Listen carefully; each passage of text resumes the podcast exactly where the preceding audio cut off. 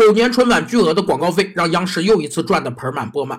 据报道，今年春晚广告标王淘宝共给央视三个亿，还在晚会中分四个环节发放了总价值一点七亿元的实物奖品。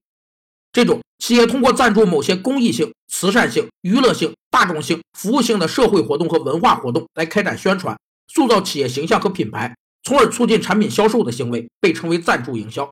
赞助营销融合了销售推广与公共关系两方面的特点。是企业的软性广告，其效果是其他形式广告所无法比拟的。企业都想尽全力使自己的赞助营销投资得到最丰厚的回报。用三种方法来测定赞助营销的效果：一是在赞助前后测定知名度或形象的变化程度；二是测定免费媒介曝光和相应广告的效果是否相等；